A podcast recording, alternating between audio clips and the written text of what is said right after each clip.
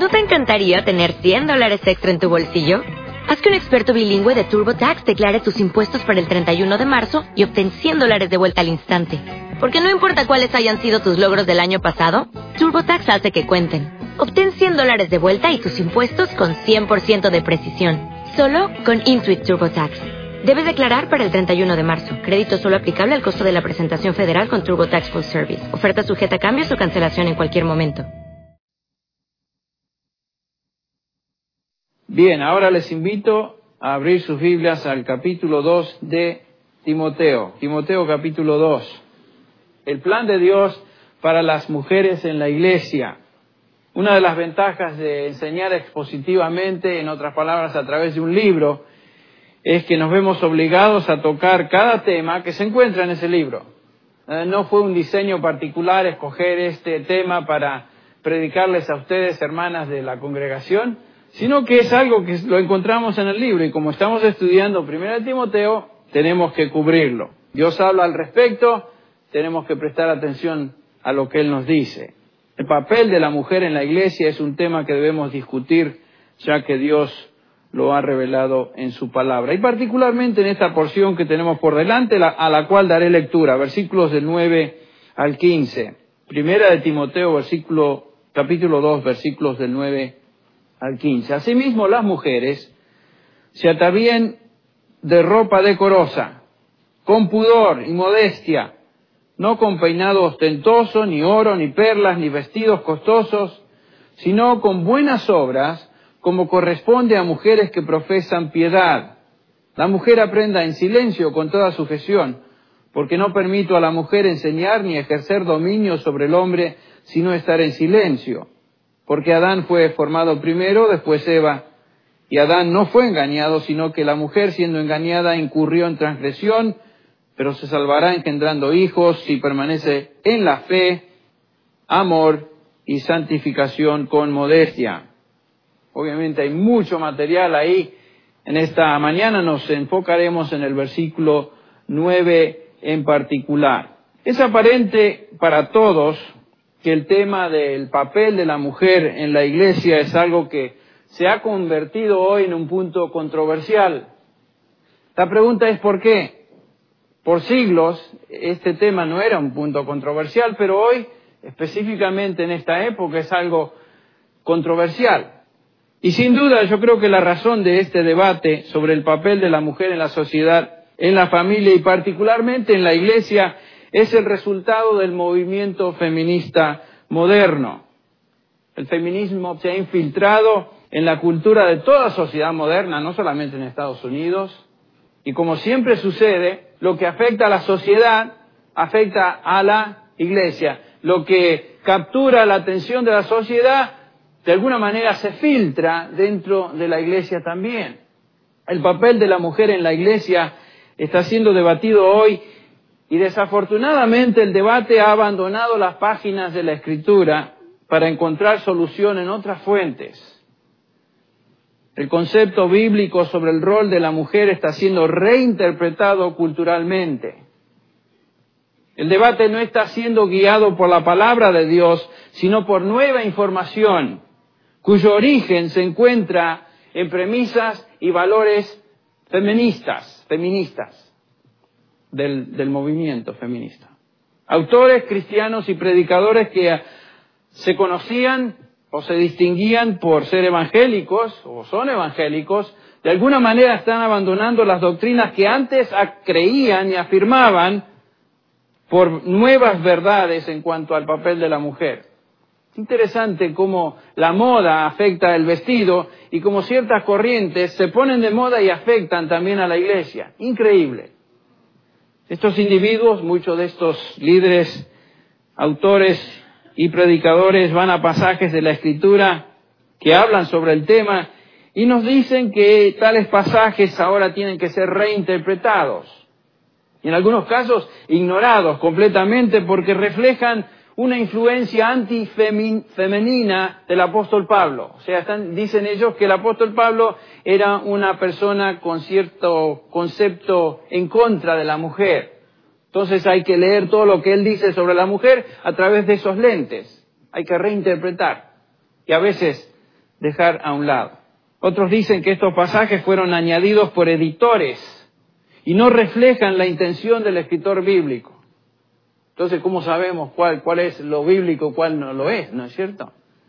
En la mayoría de los casos, la, la interpretación de estos pasajes, como el que acabamos de leer, es tan obvia que no nos deja mucha duda en cuanto a su significado. Es triste ver cómo la iglesia, que como ya vimos, debe ser, según Pablo, la columna y baluarte de la verdad, versículo 15 del capítulo 3 de esta misma epístola, está sucumbiendo ante la presión de la filosofía feminista. Ustedes escucharon al apóstol. Con toda claridad y sin temor expresa lo que Dios dice acerca de esto. El liderazgo de esta iglesia en Grace Community Church está comprometido con mantenernos íntegros en cuanto a lo que la palabra de Dios dice y no vamos a caer víctimas de lo que está sucediendo en la sociedad que nos rodea. Sabemos que la palabra de Dios nos enseña que esta sociedad, esta cultura, este mundo está siendo controlado, dirigido por aquel que es llamado en 1 Juan 5, 19 el maligno. Dice Juan, sabemos que todo el mundo está bajo el maligno. Y entonces esta sociedad está también bajo el archienemigo de, de Dios, Satanás, quien desea destruir, destruir el plan y diseño de Dios para su iglesia. Esto es lo triste, ¿no es cierto? Que la iglesia de repente comienza a adoptar los valores de la sociedad que la rodea y sin darse cuenta, o a veces dándose cuenta, pero por lo general sutilmente se identifica o se alinea con el enemigo de Dios, Satanás. Dios ha diseñado un plan y un lugar para el hombre y la mujer en la sociedad, en la familia y en la iglesia. Esto es claro en la escritura. Entonces necesitamos regresar y afirmar lo que Dios ha dicho en su palabra. Y eso es lo que vamos a hacer a través de este, de este estudio de los pasajes, de los versículos que leímos hace un instante. Y vamos a comparar este pasaje con otros pasajes paralelos en la Escritura, porque sabemos que un principio básico de la interpretación bíblica es que la Escritura siempre interpreta a la Escritura. ¿No es cierto? La Escritura no se contradice. En este pasaje de capítulo 2 de Timoteo vamos a encontrar seis características con respecto a la mujer en la iglesia. La primera es su apariencia, su actitud, su testimonio, su papel, su diseño y su contribución. En esta mañana vamos a enfocarnos simplemente en los primeros dos, su apariencia y su actitud. Como ustedes recordarán, Timoteo había sido dejado como delegado apostólico en la iglesia de Éfeso para corregir ciertas cosas. El versículo 3 del capítulo 1 dice, como te rogué que te quedases en Éfeso, cuando fui, fui a Macedonia, dice Pablo, para que mandases a algunos a no enseñar diferente doctrina o que algunos enseñaran doctrinas extrañas. Falsa doctrina se había infiltrado en esta congregación y como consecuencia conducta impía se estaba manifestando en varias áreas hemos visto algunas de ellas. Pero una de estas áreas, es interesante, es el área que había sido afectada por la falsa doctrina, es la conducta de las mujeres en la iglesia. Lo podemos deducir por algunas exhortaciones que se encuentran en esta misma epístola, por ejemplo, en el capítulo 5, versículo 5 dice Pablo, pero la que en verdad es viuda y se ha quedado sola, tiene puesta su esperanza en Dios y continúa en súplicas y oraciones noche y día pero la que se entrega a los placeres disolutos, aún viviendo, está muerta. Habla aquí de mujeres que se han entregado a sus pasiones físicas. El versículo 11 dice, pero rehúsa poner en la lista, en la lista, la lista de las viudas, a viudas más jóvenes, porque cuando sienten deseos sensuales contrarios a Cristo se quieren casar. No está mal que se casen. Pablo dice que las viudas jóvenes se casen, es justamente lo que deben hacer. El punto es que no deberían poner en esa lista de viudas a, jóvenes porque de repente se olvidan de lo que se comprometieron a hacer y, quieren casarse, es lo que dice Pablo, que no está mal, pero evitemos eso. Dice el versículo 12 que estas damas jóvenes, incurriendo así en condenación por haber abandonado su promesa anterior, dijeron, no, vamos a servir al Señor como viudas y de repente, mm, creo que no, mejor me caso. Bueno, es lo que está diciendo el apóstol. Además, dice el versículo 13, aprenden a estar ociosas, yendo de casa en casa, y no solo ociosas, sino también charlatanas y entremetidas, hablando de cosas que no son dignas. En un tono paralelo en el capítulo, en la segunda epístola, capítulo 3, versículo 6 dice, porque entre ellos están los que se meten en las casas y llevan cautivas a mujercillas cargadas de pecados, llevadas por diversas pasiones. Aparentemente algunas mujeres en la congregación de Éfeso estaban viviendo una vida enfocada en sí mismas y manifestando impureza en su conducta. Lo podemos deducir. Ahora, de regreso al capítulo 2 de 1 Timoteo. Pablo está hablando acerca de la adoración en la iglesia. Ustedes recuerdan, comenzamos a hablar de eso un par de semanas atrás. Y acaba de enseñarnos sobre la función de los hombres, que los hombres en particular tienen dentro de la congregación, de la asamblea, y Pablo dice que esa función particular es llorar evangelísticamente. Y ahora Pablo dirige su atención a las mujeres, en el contexto de la adoración en la iglesia. ¿Y qué estaba pasando? Bueno, lo que notamos es que algunas mujeres venían al servicio de adoración, presentándose y actuando de manera indecorosa, para resumir. No estaban enfocándose en la adoración a Dios, que es el enfoque de la iglesia cuando nos reunimos, es lo que hacemos, venimos a adorar al Señor. Todo lo que hacemos en el servicio de adoración, por eso lo llamamos así, es enfocarnos en Dios, en sus obras, en lo que Él hizo a favor nuestro, en su palabra, en su creación, en su persona, etc. Aparentemente había mujeres que venían a la iglesia no con esa mentalidad, sino que venían a la iglesia para atraer atención sobre sí mismas. Ese es el punto. La adoración estaba siendo contaminada por mujeres que venían a hacer alarde de, de su vestimenta, de sus riquezas y mostrarse sexualmente atractivas a los varones de la congregación. Vamos a ver eso en un instante. Todo eso era contrario al propósito y espíritu de la adoración. Entonces veamos en primer lugar que Pablo se enfoca en la apariencia la apariencia de la mujer. La vestimenta y la apariencia personal siempre han sido de importancia para las damas. Dice acá el versículo 9 asimismo que las mujeres se atavíen de ropa decorosa, no con peinados ostentosos, ni oro, ni perlas, ni vestidos costosos. No está mal venir bien presentada a la iglesia, ¿no es cierto? Pablo no está hablando en contra de eso. Está hablando de la motivación detrás de eso. ¿Cuáles son los motivos que llevan a las mujeres a vestirse tal vez en una forma muy pronunciada, digamos, estrafalaria, llamativa, exacto? Pablo nos habla de un problema que aquí existía en esta congregación. Aparentemente no venían modestamente vestidas. Y realmente el pasaje no es difícil de entender. Es francamente simple. Dice, asimismo, Pablo comienza el versículo 9, nos lleva, es, una, es una conexión con el versículo anterior, nos lleva al versículo anterior donde Pablo dice, ha dicho, quiero que los hombres oren en todo lugar levantando manos santas sin ira ni contienda.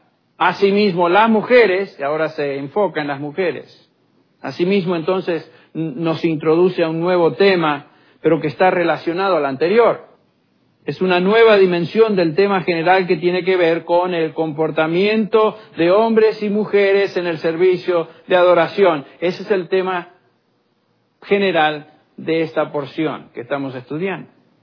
Los hombres deben orar públicamente, no solamente con manos santas, que refleja una, una vida pura, hablamos de eso, sino también sin contienda, lo cual habla de una actitud del corazón.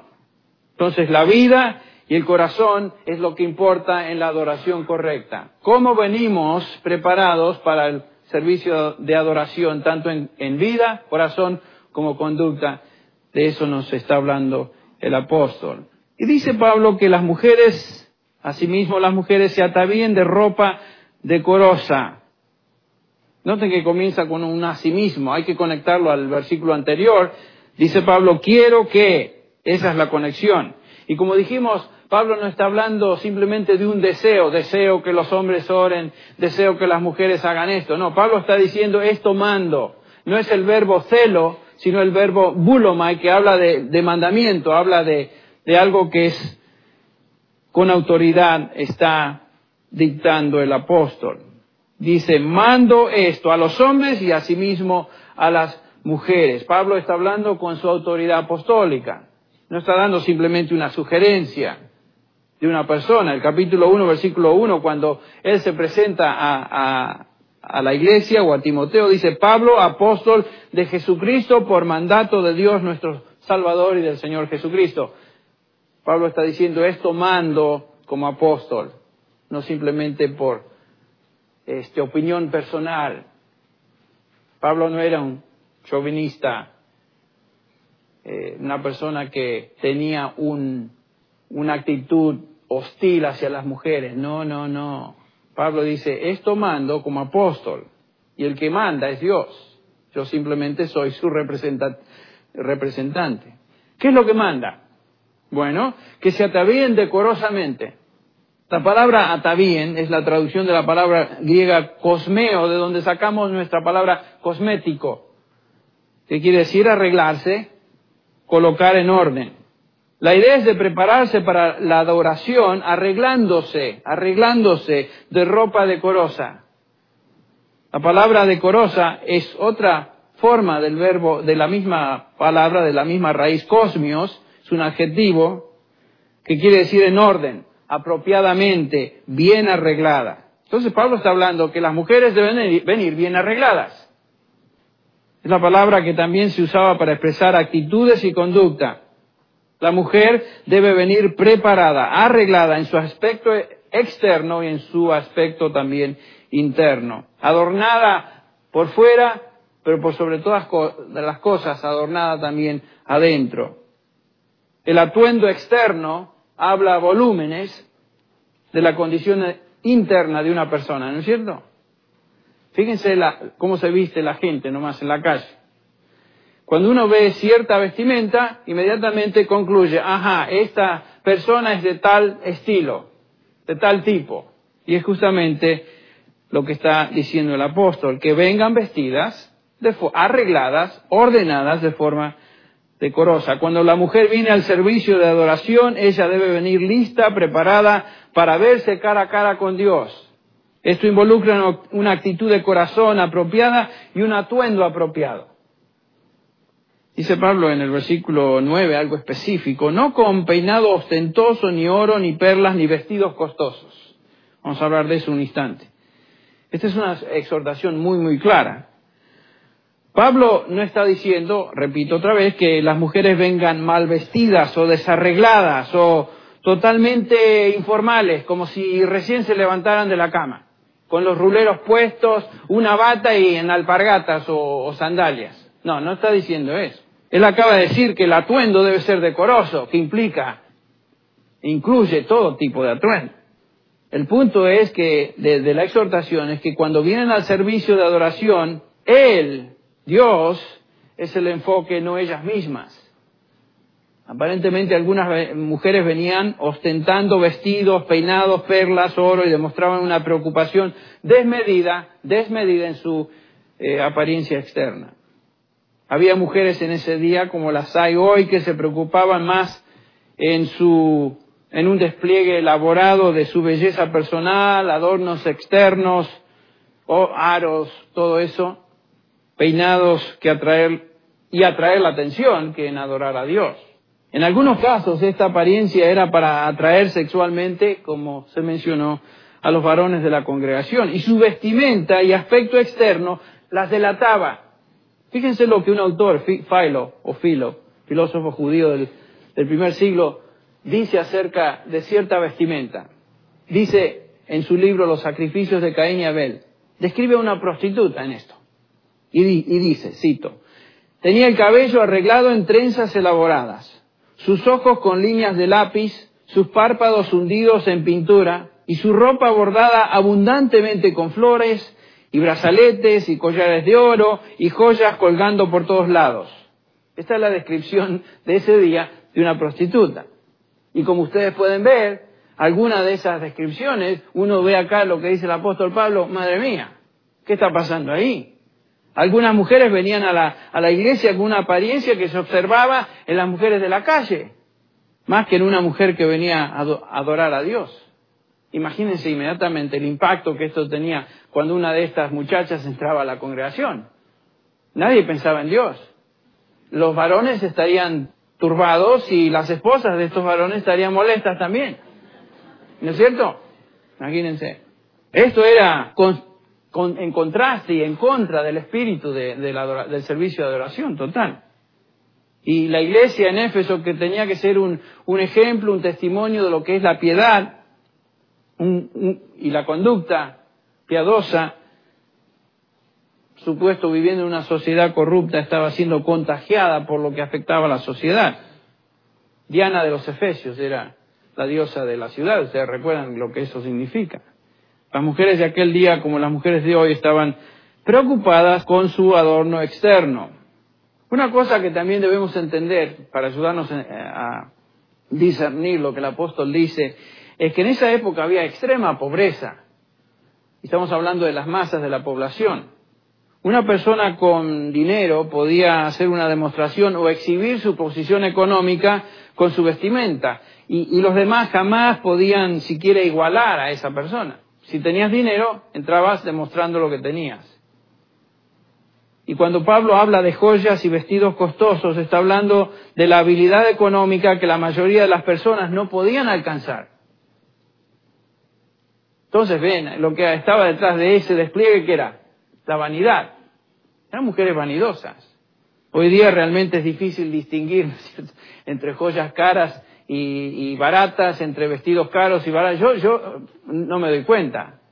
Yo no entiendo la diferencia entre un vestido que usted compra en Walmart y un vestido que a lo mejor compra en Nordstrom o, Robinson's, Robinson's May. Yo no, no me doy cuenta, a menos que tenga el, ahí alguna insignia que me diga que es una prenda cara. Yo no me doy cuenta.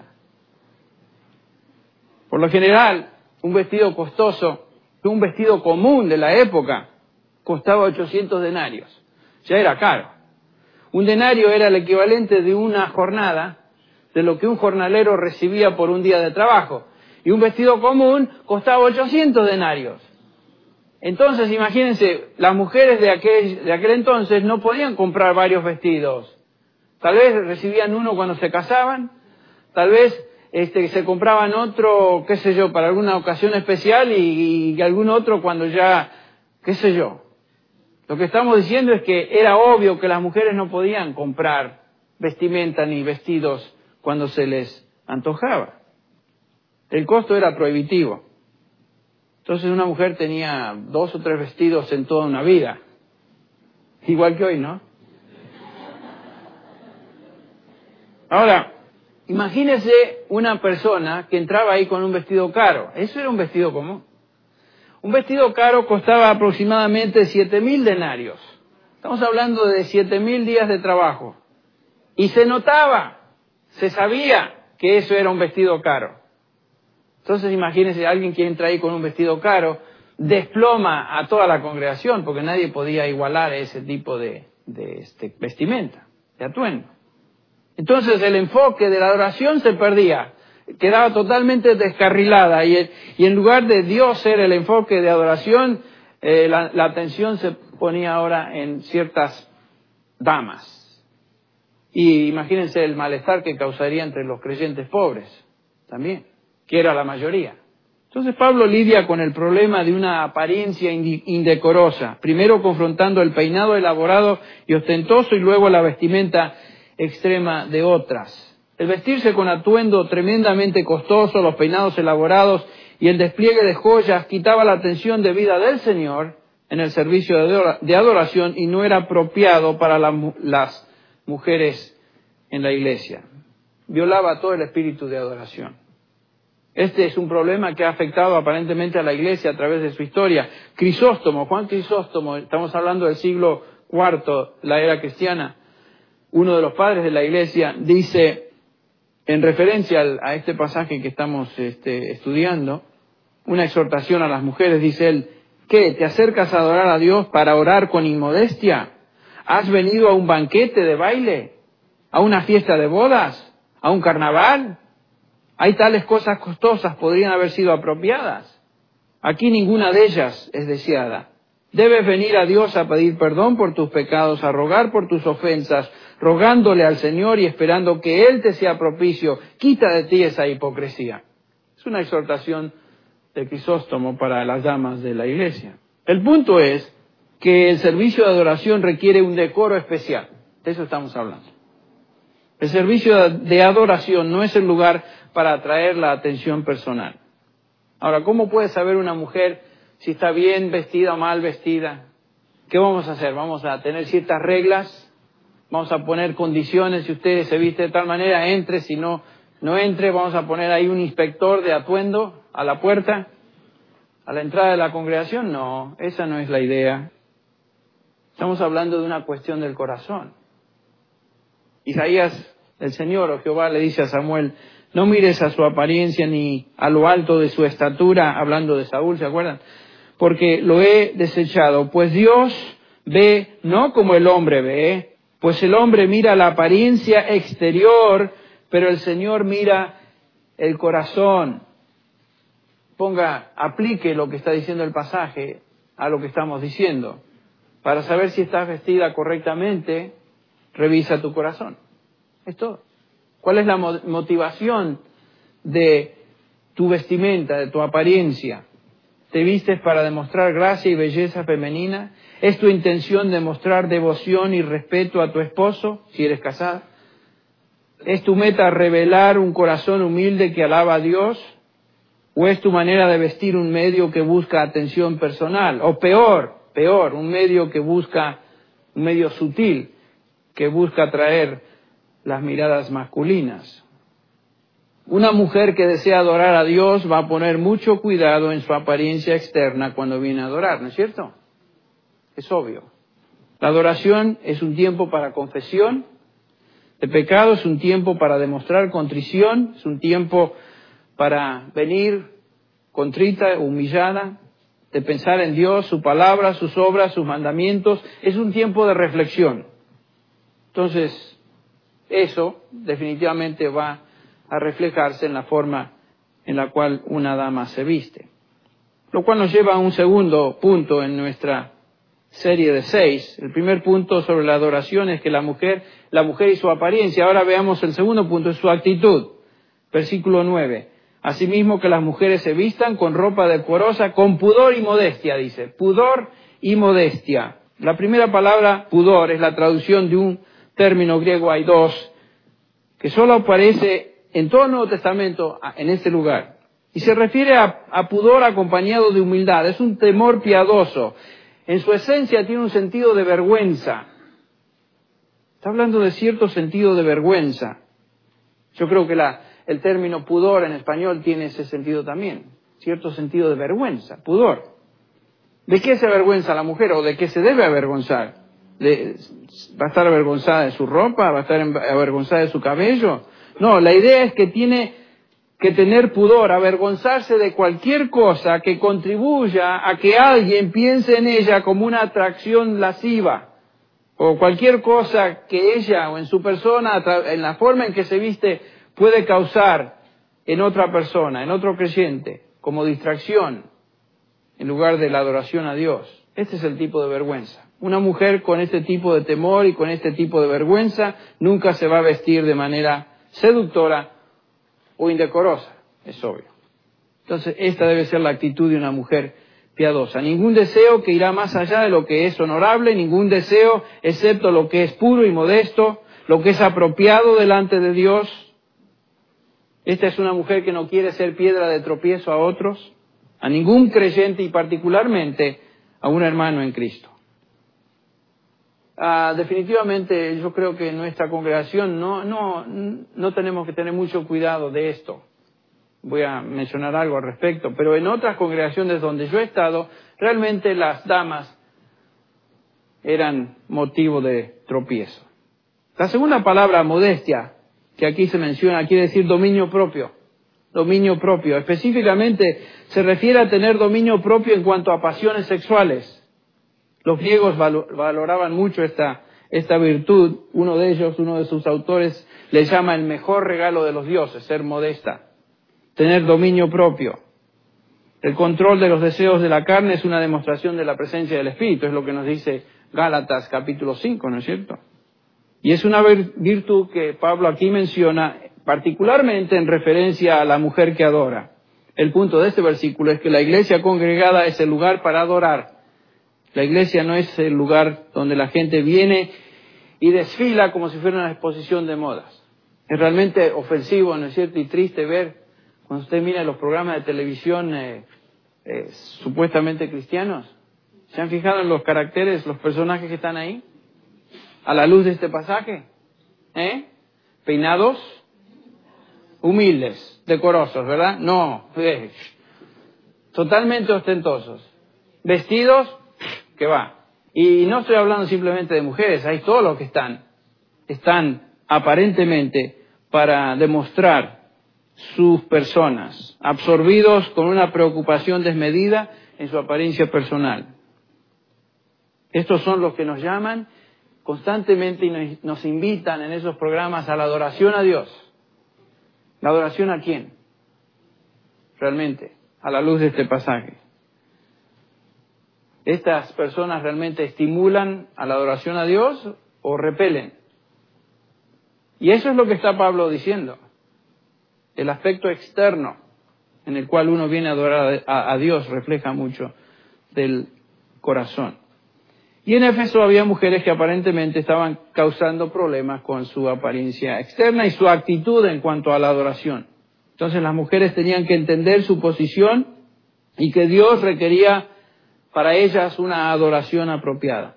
Por supuesto que hay lugar para que una persona se vea atractiva y que demuestre su gracia, su belleza, del sexo femenino que el Señor le ha concedido.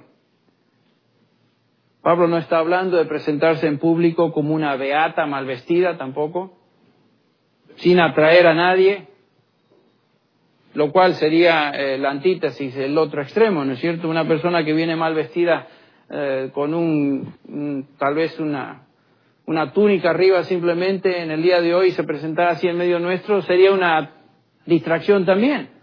Igual que una que, que viniera despampanantemente vestida. Es lo mismo. Sería otra forma de atraer atención inapropiada sobre sí misma.